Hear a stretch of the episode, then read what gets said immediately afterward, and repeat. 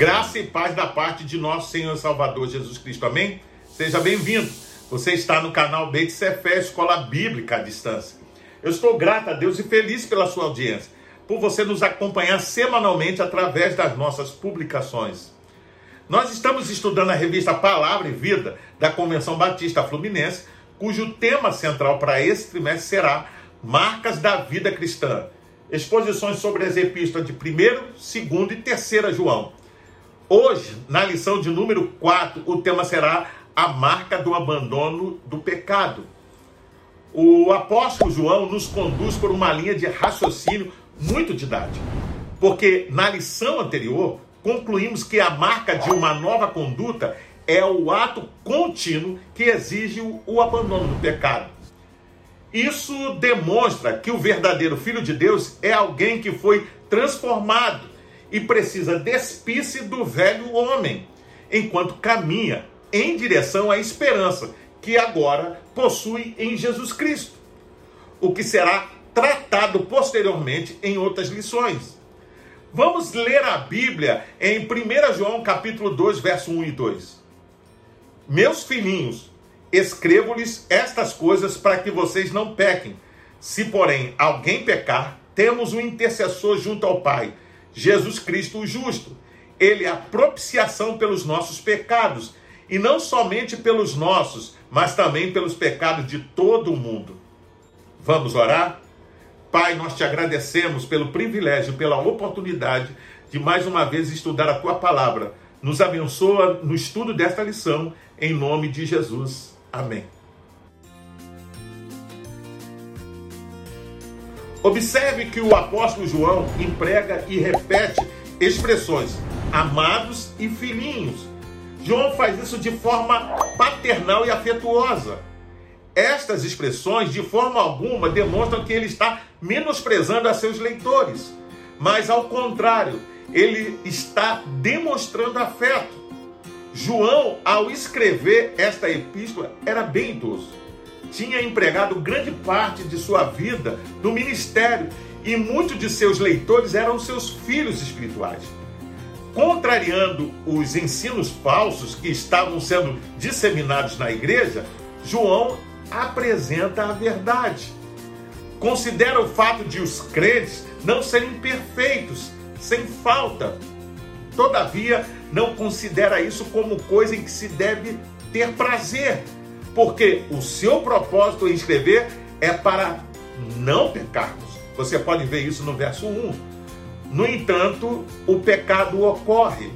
E João passa a falar da provisão divina que nos prepara um advogado junto ao Pai, Jesus Cristo, o justo, que ao mesmo tempo é a propiciação pelos nossos pecados. João sabia que os mestres do gnosticismo ensinavam coisas diferentes e negavam a natureza pecaminosa, afirmando que a alma era boa e apenas o corpo era mau. No entanto, o apóstolo nos ensina que esse ensino é falso, pois aquele que não reconhece seus pecados está enganando a si mesmo. Nos dias de hoje, essa heresia tem sido atualizada de diversas formas o apóstolo João está claramente instruindo que nós somos pecadores natos, nascemos escravos do pecado e precisamos ter consciência dessa realidade. Vamos ler a Bíblia em 1 João, capítulo 1, verso 8 ao 10. Se afirmarmos que estamos sem pecado, enganamos-nos a nós mesmos, e a verdade não está em nós. Se confessarmos os nossos pecados, ele é fiel e justo para perdoar os nossos pecados e nos purificar de toda injustiça. Se afirmarmos que não temos cometido pecado, fazemos de Deus um mentiroso e a sua palavra não está em nós. O comentário bíblico Becker diz que a possibilidade de cometer pecado permanece, porque os cristãos precisam viver em um mundo pecaminoso. Eles podem ser tentados e são cercados por fraquezas humanas de todo tipo. Mas essa situação não é incompatível com o caminhar na luz. É a luz de Deus, não a nós. A verdade é encontrada na antiga fórmula: é impossível não pecar, em vez de não é possível pecar. O problema envolve a compreensão da natureza do pecado. Qualquer má ação, por mais inadvertida ou repugnante que seja ao que a cometeu, deve ser considerada pecado no sentido mais amplo do termo. As pessoas mais santas estão sujeitas a pecar com base nessa definição. João, portanto, estabelece a definição de pecado como um ato voluntário realizado por uma pessoa responsável. Desse modo, o pecado ao qual o mesmo João se refere em seu evangelho não é uma prática em especial, mas o que conhecemos por pecado original, ou seja, a natureza pecaminosa herdada de Adão. Somente uma consciência adequada da nossa realidade nos levará para uma transformação verdadeira, pois um pecador que não reconhece sua condição é como um doente que não aceita que está doente, já que ambos caminham para a morte crendo que tudo está bem, enganando a si mesmo, nas palavras do apóstolo. O que encobre as suas transgressões jamais prosperará. Mas o que as confessa e deixa alcançará misericórdia. Você pode conferir isso em Provérbios 28, verso 13. A confissão é a porta de entrada e marca na vida dos filhos de Deus. Quando confessamos nossos pecados, reconhecemos nossa real condição e fazemos isso diante de Deus, e mediados pelo sacrifício de Cristo, que é fiel e justo, como o apóstolo nos ensina. Não obstante, a confissão sem a decisão de abandonar o pecado é algo inútil, quase um sentimento de remorso. Precisamos destacar aqui o pecado como um acidente de percurso e não como uma prática rotineira da vida cristã. Práticas pecaminosas frequentes e escondidas nos afastam da presença de Deus. Por isso, devemos confessar a Ele todos os nossos pecados e buscar diligentemente abandoná-los. Vamos ler a Bíblia em 1 João capítulo 2, verso 1, parte B. Se, porém, alguém pecar, temos um intercessor junto ao Pai, Jesus Cristo, o justo. Citando mais uma vez o comentário bíblico Beckham, ele diz que se alguém pecar, refere-se nesse caso ao cristão que foi surpreendido pelo pecado, em vez do pecador voluntário e habitual. É possível, nesse sentido, pecar involuntariamente.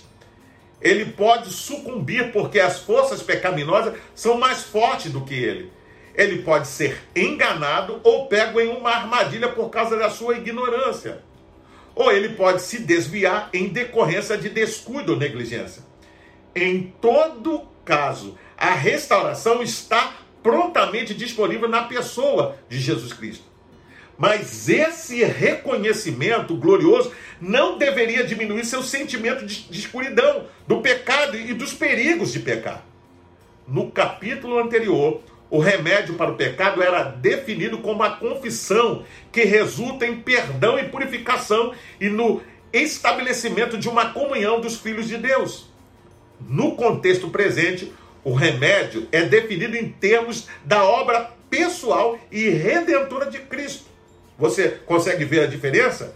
Três características são atribuídas a ele e elas estão em justa posição com o sangue de Jesus Cristo pode-se dizer que elas servem para explicar o que se quer dizer quando o sangue é usado metaforicamente para a completa obra redentora de Cristo. Ele é chamado de advogado, o justo e a propiciação.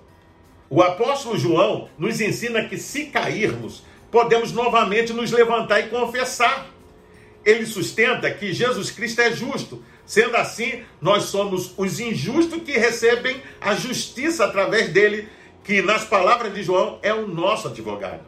Ao fazer essa afirmação, o autor da carta utiliza o termo grego paracleto, título utilizado no Evangelho de João para designar o Espírito Santo. Aqui empregado no sentido de alguém que está ao nosso lado para nos ajudar, sendo, portanto, o nosso mediador. É através de Jesus que recebemos justiça, porque a pena que satisfaz o pecado foi cumprida nele. Se Adão foi o nosso representante para o pecado, Cristo é o nosso representante para a justiça. Você pode conferir isso lendo Romanos capítulo 5, verso 12 ao 19. Algo que João deixa claro é que o perdão tem um preço. As cenas da crucificação deveriam estar profundamente marcadas na memória do apóstolo ele esteve presente em todas as etapas, no momento da prisão e na casa do sumo sacerdote, durante a crucificação, na ressurreição e quando Jesus apareceu aos discípulos após a ressurreição. Esses episódios marcaram a vida de João, que agora lembra aos seus leitores sobre o perdão como resultado do sacrifício de Jesus Cristo. Abandonar o pecado, portanto, é reconhecer que o preço do perdão foi alto. Você pode ver isso em, Hebreus capítulo 9, verso 15. Compreendendo que Deus entregou o seu filho como sacrifício em nosso lugar. Você pode conferir isso lendo Romanos 3, versículo 25. Vamos ler a Bíblia em 1 João capítulo 2, verso 2. Ele é a propiciação pelos nossos pecados, e não somente pelos nossos, mas também pelos pecados de todo o mundo. O comentário do Novo Testamento, Barclay, diz que Jesus é a propiciação por nossos pecados. O termo aqui é ilasmos. Esta é uma ilustração mais difícil de captar e entender, pois vem de sacrifício e é mais natural para a mentalidade judia do que para nós. Devemos compreender quais são os seus pressupostos básicos o grande propósito de toda religião é a comunhão com Deus. Conhecer a Deus como amigo e entrar com alegria e não com temor em sua presença. Segue-se, pois, que o problema supremo da religião é o pecado, porquanto interrompe a comunhão com Deus. E o pecado impede de entrar na presença divina. Diante desse problema surge o sacrifício mediante o sacrifício, a comunhão com Deus fica restaurada. Nunca pensamos claramente a respeito da religião, a menos que pensamos em termos de relação pessoal. O propósito da religião é uma perfeita relação pessoal com Deus. O pecado interrompe essa relação. E a missão do sacrifício é restaurar a relação interrompida. Agora, quando João diz que Jesus é o Ilasmos por nossos pecados, pensamos que está reunido em um todos esses sentidos diferentes. Jesus é a pessoa em virtude da qual são removidos tanto a culpa do pecado passado como a contaminação do pecado atual. A tristeza ou o castigo fica retido pelo que ele fez, a contaminação eliminada traz-nos perdão pelos pecados que cometemos e nos reveste de uma nova pureza que apaga nossas transgressões. A grande verdade fundamental oculta nesta palavra é que, mediante Jesus Cristo, a comunhão dos homens com Deus é primeiro restaurada e logo preservada. Notamos algo mais. Tal como João a vê, esta obra de Jesus foi levada a cabo não só por nós, mas pelo mundo inteiro. Há no Novo Testamento uma forte linha de pensamento que acentua a universalidade da salvação de Deus. Dessa maneira, meu querido irmão, a vida do cristão não pode andar associada às práticas pecaminosas. Portanto, devemos fugir das heresias que surgem a todo momento. Como nos lembra o apóstolo, interpretar a palavra de Deus à luz da cultura e assim tentar ajeitar suas verdades é desconsiderar uma verdade inexorável. Jesus Cristo morreu como propiciação pelos nossos pecados. Precisamos saber que Jesus Cristo é o sacrifício expiatório por nossos pecados. Veja-se também em 1 João capítulo 4, verso 10. Nisto está o amor, não em que nós tenhamos amado a Deus, mas em que ele nos amou a nós e enviou o seu filho para propiciação pelos nossos pecados. Ele pôde apresentar-se diante de Deus como nosso mediador, porque sua morte satisfez a ira de Deus contra o pecado e pagou a pena de morte por nós.